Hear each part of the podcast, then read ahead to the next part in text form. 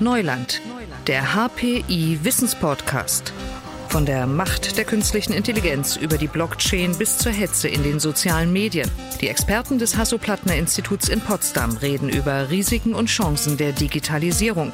Thema dieser Folge Digitale Schule. Wie geht das? Damit beschäftigen wir uns heute. Mein Name ist Leon Stäbe. Die Corona-Pandemie hat alle Schulen in Deutschland vor eine Herausforderung gestellt. Spätestens im ersten Lockdown wurde deutlich, viele Schulen stehen bei der Digitalisierung noch ganz am Anfang. Und auch wenn seitdem Fortschritte zu sehen sind, gilt es jetzt bei der digitalen Transformation in der Bildung einiges aufzuholen. Wie kann das am besten gelingen? Darüber spreche ich heute mit Britta Ernst. Sie ist die Ministerin für Bildung, Jugend und Sport im Land Brandenburg.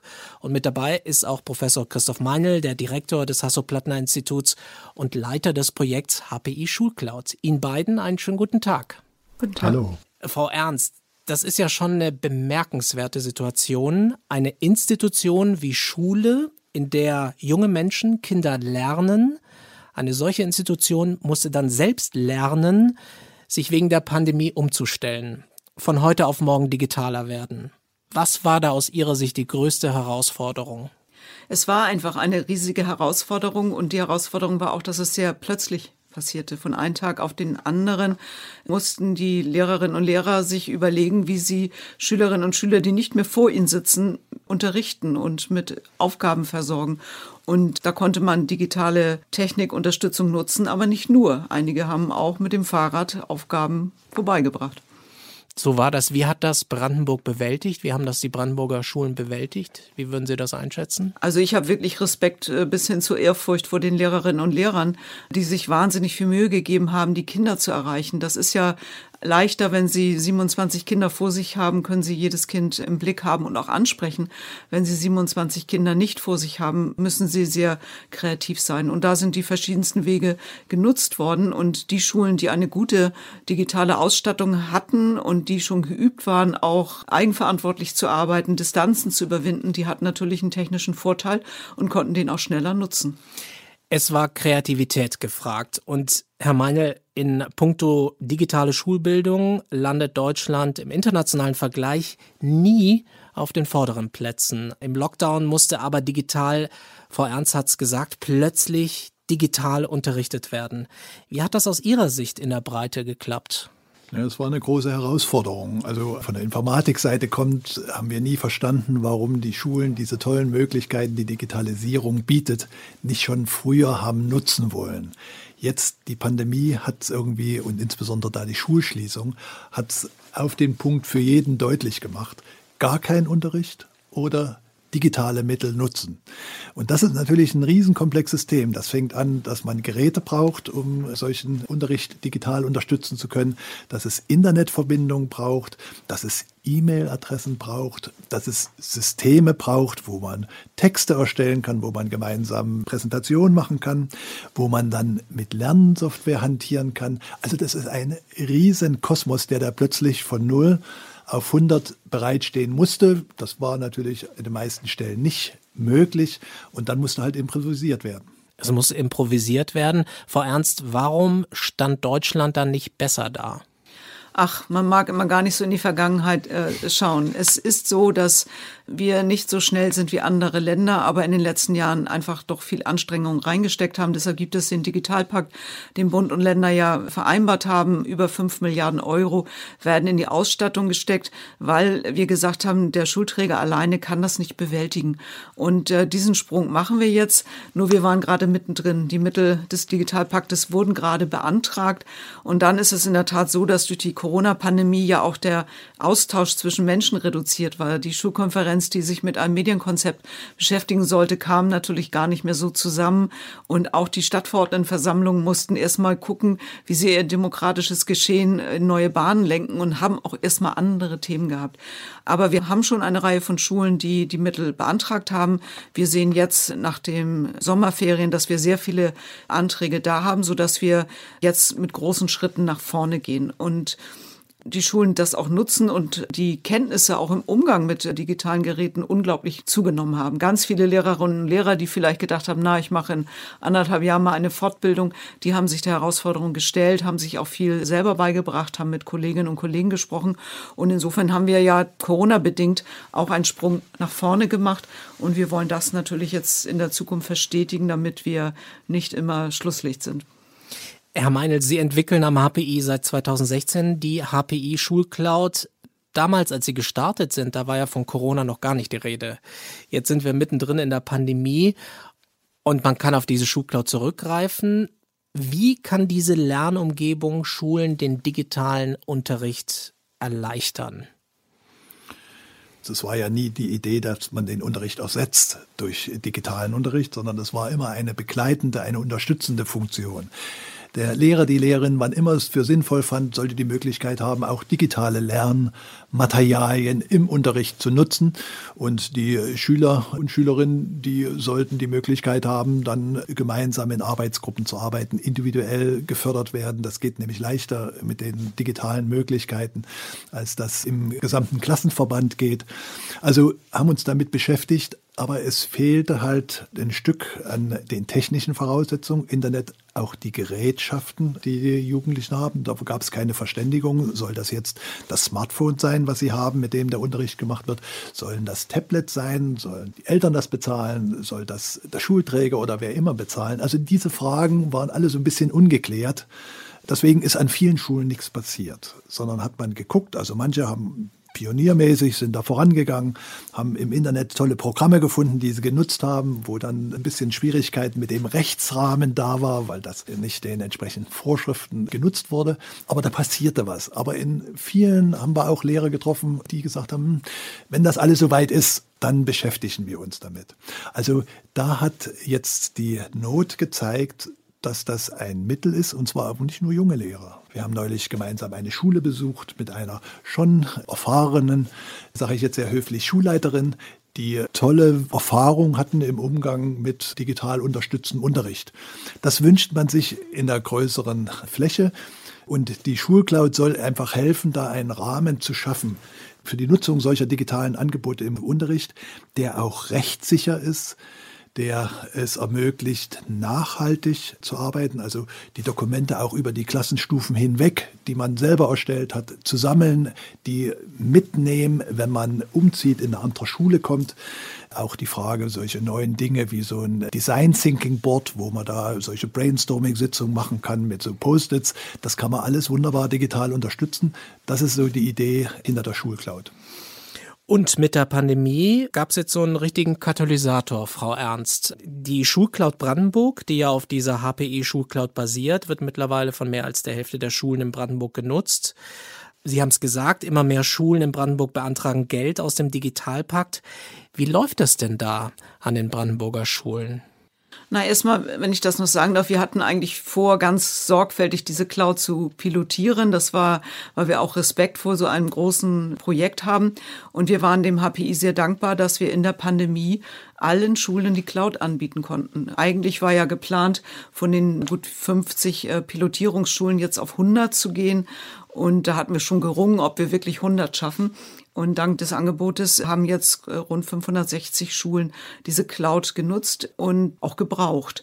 Ja, da können äh, Dokumente eingestellt werden, man kann zugreifen, die Kommunikation läuft äh, darüber, äh, der Unterricht wird dokumentiert, der begleitet es und wir haben auch in den letzten Monaten noch eine Videofunktion integriert, die ja auch sehr, sehr hilfreich sein kann, wenn der Unterricht entweder komplett im Distanz oder auch im Hybrid, also geteilt stattfindet, ist das Videoformat natürlich sehr, sehr geeignet. Das wurde auch noch implementiert und die Schulen nutzen das freudig und fröhlich, geben aber natürlich auch Anregungen und Verbesserungen, wo sie sich andere Funktionen wünschen.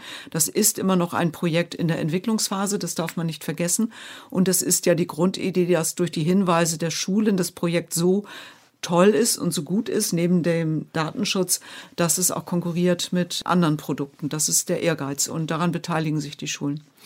Was hören Sie da von den Lehrkräften? Ich könnte mir vorstellen, dass einige auch vielleicht überlastet sind, dass manche sagen, da brauchen wir jetzt noch mehr, vielleicht auch Fortbildungsangebote, die wir nutzen müssen. Die Zeit haben wir gar nicht. könnte mir vorstellen, dass da nicht alle immer nur Juhu schreien, oder? Das ist so, das ist ja auch sehr anstrengend, was die Lehrkräfte bewältigt haben, weil, wie gesagt, Kinder, die nicht vor einem sitzen, zu unterrichten und zu motivieren, ist eine ganz große Herausforderung. Und dafür musste ja auch die, die Unterrichtskonzeption mussten alle umgestellt werden. Die Schülerinnen und Schüler müssen in der Lage sein, eigenverantwortlich zu arbeiten. Je älter die sind, desto leichter ist es, aber nicht jeder zwölfjährige Junge ist in der Lage, mehrere Stunden seinen Lernprozess aktiv zu gestalten. Und äh, darauf muss das Unterrichtsmaterial verändert verändert werden, eingestellt werden. Aber der hohe Zuspruch der Schulen, der ja wirklich gestiegen ist, hat uns gezeigt, dass die Cloud auch als Unterstützung wahrgenommen wurde, um Unterricht zu geben, um Kommunikation, Unterrichtsaustausch überhaupt zu organisieren. Und natürlich gibt es einen riesigen Fortbildungsbedarf, auf den wir auch eingehen, indem wir auch direkter und genauer werden. Wir haben sowohl mit dem Digitalpakt als auch mit der Cloud fragen wir auch genauer ab, was dann gebraucht wird.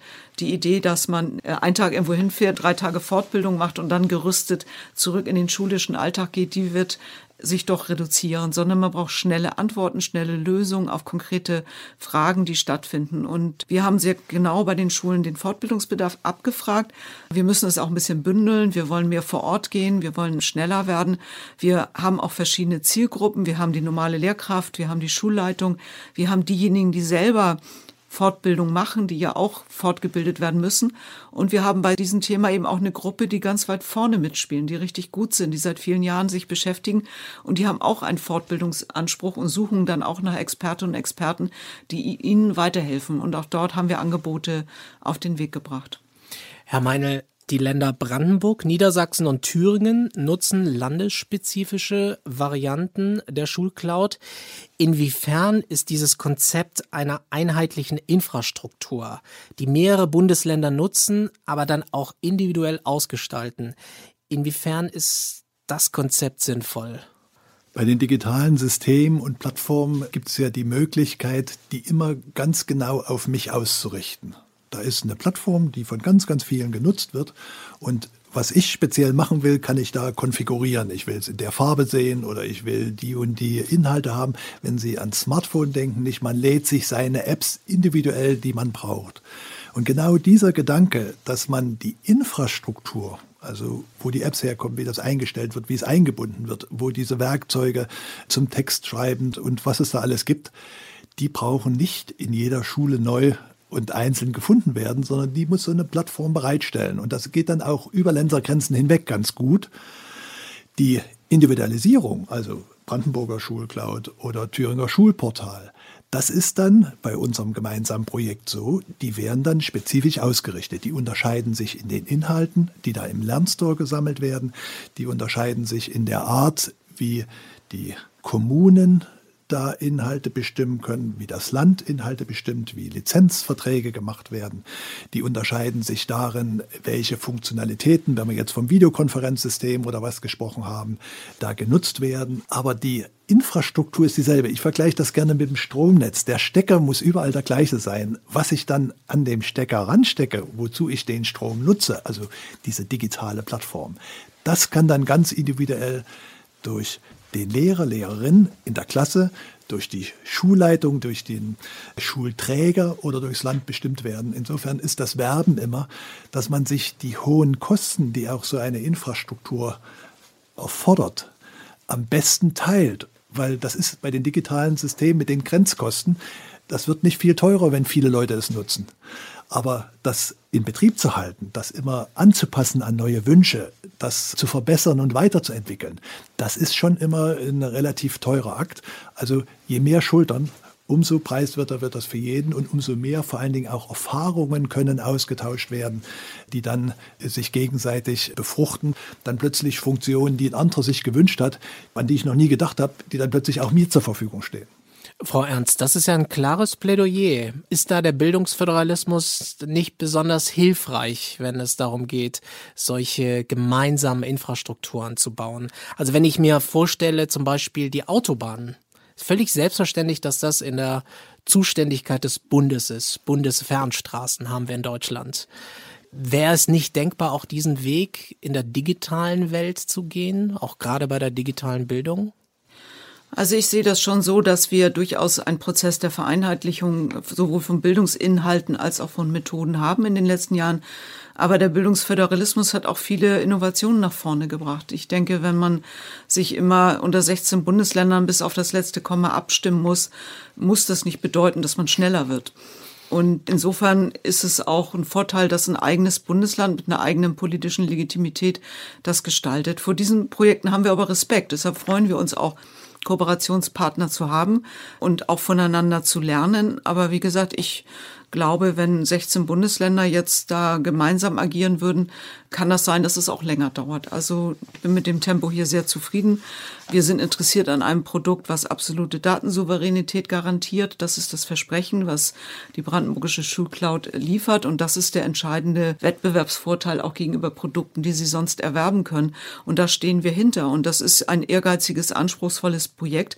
Aber wir wissen, dass die Daten über Lernen von Schülerinnen und Schülern das Wichtigste sind, was man im Moment in der Welt haben kann. Und wir finden es richtig, dass wir das in einem geschützten Bereich des Staates der Daseinsvorsorge halten und den Zugriff von internationalen Konzernen auf Lernvorgänge von Schülerinnen und Schülern fernhalten.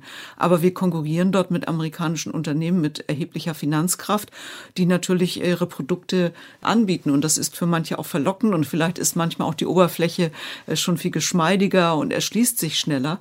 Aber wir sind ganz zuversichtlich, dass wir hier etwas aufbauen, was sichert, dass die Daten der Schülerinnen und Schüler dauerhaft geschützt sind. Und deshalb entwickeln wir das. Herr Meinl, überzeugt Sie das, dass der Bildungsföderalismus an der Stelle so gut ist und gut funktioniert? Also ich hoffe, dass dann einfach die Praxis zeigt, dass es Sinn macht zu kooperieren. Von solchen Beispielen, die dann wachsen. Der Föderalismus hat ja noch weitere Auswirkungen. Das ist ja nicht nur Bund und Länder, sondern gerade im Schulbereich sind es auch die meist kommunalen Schulträger. Und dort geht die Verantwortlichkeit quer durch den Computer. Die Hardware, da ist der Schulträger verantwortlich. Was damit gemacht wird, ist die andere Ebene, ist das Land verantwortlich. Der Dienstherr ist das Land. Für den Laptop des Lehrers ist der Schulträger verantwortlich. Das schafft viele schwierige Situationen und da hoffe ich, bin jetzt sehr höflich, dass das nicht so lange dauert, dort lauffähige und praktikable Lösungen zu schaffen. Ich habe das Leid von einem Schulträger gehört, der jetzt Laptops austeilt an das Kollegium aber keinerlei Bedingungen, wie diese Laptops genutzt werden können und wie sie eingestellt sein müssen, geben kann, weil er ja nicht Dienstherr der Lehrer und Lehrerinnen ist. Das hört sich sehr nach einem Wunschzettel an, Frau Ernst. So, dass die Dinge vielleicht etwas geschmeidiger an der einen oder anderen Stelle funktionieren sollten. Wir müssen zu neuen Kooperationsformen kommen. Das nennt sich ja innere und äußere Schulverwaltung, ein gestandener Begriff und der passt nicht mehr in die neue Zeit. Aber die Lösung kann nicht sein, dass eine Ebene die Aufgaben der anderen komplett übernimmt, sondern wir müssen kooperieren und zusammenarbeiten. Und so ein Projekt wie eine Lernplattform, wie eine Cloud zwingt zur Kooperation und wird, wenn sie funktioniert, einfach die Zusammenarbeit schon wirklich verstärken, weil jeder sie nutzen kann. Unser Wunsch ist immer, dass Lehrkräfte nicht so sehr nur Einzelkämpfer sind, sondern im Team guten Unterricht vorbereiten. Da ist die Lernplattform einfach eine optimale Unterstützung, weil man kann das dort einstellen, man kann sich darüber auch austauschen und man kann darüber zu besseren Unterrichtsangeboten unter Nutzung digitaler Technik kommen. Und da brauchen wir die Kooperation auch der Lehrerinnen und Lehrer, weil sie dort in der Tat vieles auch neu entwickeln müssen. Und mit den Schulträgern werden wir auch zu neuen Kooperationsformen kommen. Die Cloud ist ja schon ein kleines Kooperationsprojekt, aber wir haben eben gesagt, der Bund muss helfen durch den großen finanzielle Unterstützung des Digitalpaktes. Die Länder helfen auch durch Geld, aber auch durch koordinierende Aufgaben. Und das muss verstärkt und ausgebaut werden. Also ich habe so ein bisschen die Hoffnung, dass diese Zusammenarbeit wirklich durch das Digitale gestärkt wird. Also zum Beispiel Vertretungsunterricht. Da ist plötzlich Lehrer krank geworden, muss vertreten werden. Es ist überhaupt kein Problem, dem Zugriff ich bin kranker Lehrer, ja, ich muss vertreten werden, dass ich meine Vorbereitung einfach zugreifbar gebe per Knopfdruck, dass die Stunde fast so ablaufen kann, wie ich es mir gedacht habe, obwohl ich sie nicht selber halten kann, dass solche Materialien wenn sie schön werden durch den Austausch, das erlebt man ja in anderen Bereichen auch, immer weiter verbessert werden. Das ist ein Punkt, der ist im digitalen viel einfacher zu spielen als in der analogen Welt, wo ich dann irgendwelche Zettel, der versteht nicht mit den Zetteln umzugehen, während so kann ich den Fahrplan durch die Unterrichtsstunde mit all den Materialien, wo ich da Links eingestellt habe, wo ich was zeigen wollte oder wo ich die Schüler bitten wollte, irgendeine Aufgabe lösen, kann ich einfach elektronisch übergeben. Wo wir gerade bei den Lehrkräften sind, äh, ist es ja eben nicht nur die Infrastruktur oder die Internetverbindung oder sind nicht nur die Tablets, sondern es sind ja auch die pädagogischen Konzepte. Wir lernen neu und wir unterrichten neu. Im Moment sind wir da in einer riesigen Experimentierphase. Alle Lehrerinnen und Lehrer versuchen ihr Bestes an die Schülerinnen und Schüler weiterzugeben, aber braucht es nicht doch irgendwann klare Qualitätsstandards? einen klaren Rahmen, was gut ist und was nicht funktioniert? Einen Rahmen haben wir schon. Die Kultusministerkonferenz hat 2016 eine Strategie zum Lernen mit digitalen Medien äh, formuliert. Und darin haben wir formuliert, was Schülerinnen und Schüler für Kompetenzen erwerben sollen. Also analysieren, Fake News identifizieren. Und das ist in die Lehrpläne der Länder eingeflossen und wird umgesetzt. Da hat auch sehr viel Fortbildung stattgefunden, um das zu verankern. Der Schritt, den wir jetzt gehen müssen, ist, den guten Fachunterricht mit den Lernen mit digitalen Medien zu verbinden. Und dort gibt es Entwicklungsbedarf, aber auf allen Ebenen. Es ist einmal die Herausforderung für die Lehrkraft. Mich interessiert aber auch Forschung. Wir beschäftigen uns seit PISA damit, was guter Unterricht ist und wir haben eine Reihe von Erkenntnissen gewonnen. Das ist nicht der subjektive Eindruck, ob ich mich wohlfühle. Nur, das soll es auch sein. Aber das wichtige Stichwort kognitive Aktivierung. Lerne ich wirklich etwas? Wie stelle ich das her? Und das muss mit Technik verbunden werden. Und da müssen wir noch alle gemeinsam mehr wissen. Und da brauchen wir die tollen Lehrkräfte, die ihren Unterricht neu machen, auch im Austausch mit den Kolleginnen und Kollegen. Wir müssen es aber auch beforschen, um zu guten Erkenntnissen darüber zu kommen. Und dann ist es allerdings so, dass durch die Vernetzungsmöglichkeit der Wissenstransfer leichter stattfinden könnte als vor 20 Jahren. Das Stichwort Experimentieren betrifft ja nicht nur die Schule. Das ist ja unser ganzes Leben, dass mit dieser neuen Dimension des Digitalen wir lernen müssen, umzugehen. Wir sind die erste Generation, die da richtig von betroffen ist das kann man als etwas Tolles erleben, nämlich eine Zeit, wo man Dinge ausprobiert, wo man sich austauscht und wo man nicht in ausgefahrenen Gleisen sich bewegt.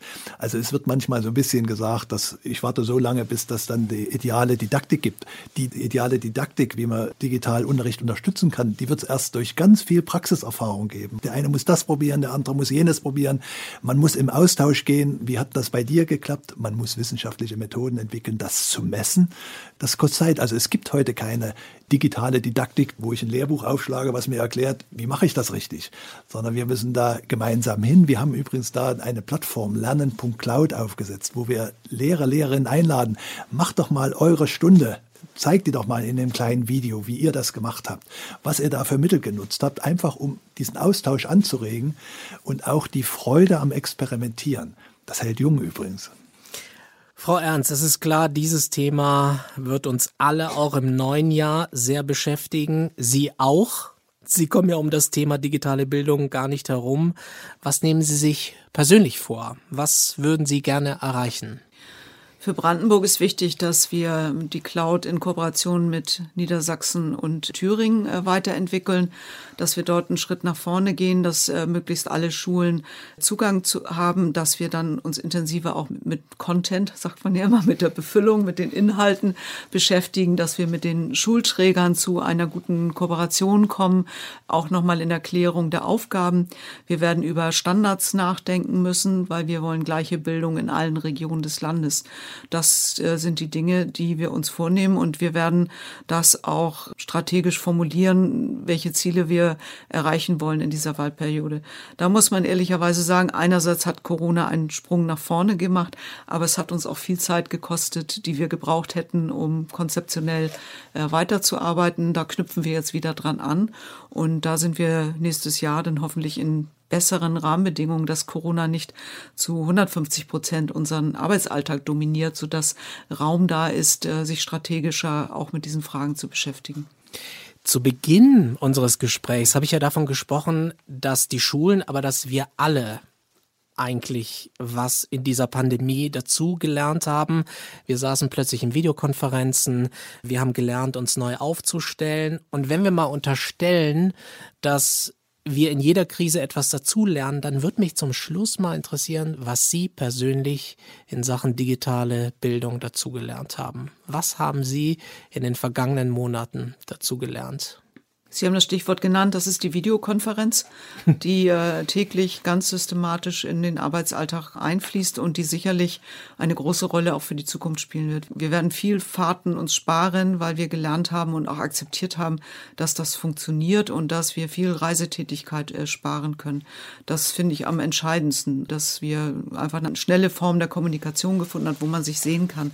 Das ist, glaube ich, das Entscheidendste, was also was ich für mich sagen kann, was ich gelernt habe und was ich auch im privaten Bereich genutzt habe, weil ja wir mit aufgefordert sind, soziale Kontakte mit körperlicher Nähe zu reduzieren und dass man feststellt, dass auch im Freundeskreis es möglich ist, mit Videokonferenzen Freundschaften zu erhalten. Das finde ich das Einschneidendste. Ansonsten ist es herausfordernde Monate gewesen, klar.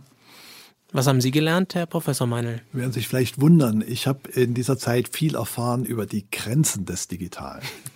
Also, weil wir natürlich schon lange in dieser Welt leben und es tun, dass man zum Beispiel weiß, für welche Themen ist eine Videokonferenz wunderbar geeignet und bei welchen Themen oder Auseinandersetzungen oder Situationen man einfach viel mehr braucht als nur das Sehen, sondern die Körpersprache des Gegenübers, das sich in die Augen zu gucken, die Verbindlichkeit, die natürlich viel höher in einem persönlichen Kontext ist, als wenn man da am Video und gerade bei langen Konferenzen erlebe ich, dass die Leute was ganz anderes machen am Bildschirm, gucken natürlich immer in die Kamera äh, dabei, also dass das so ein bisschen nebenbei läuft. Also die Grenzen des Digitalen, das war für mich jetzt vielleicht die größten Learnings in der Krise. Und klar ist, das mit dem Lernen geht weiter. Das war Britta Ernst, die Ministerin für Bildung, Jugend und Sport im Land Brandenburg.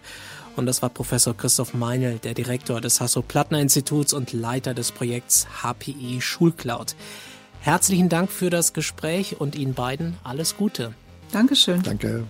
Lernen im Neuland, darum geht es in diesem Podcast. Mein Name ist Leon Stäbe. Ich sage Danke fürs Zuhören und bis zum nächsten Mal. Digitales Wissen verständlich auf den Punkt gibt es bei Neuland, dem Wissenspodcast des Hasso-Plattner-Instituts.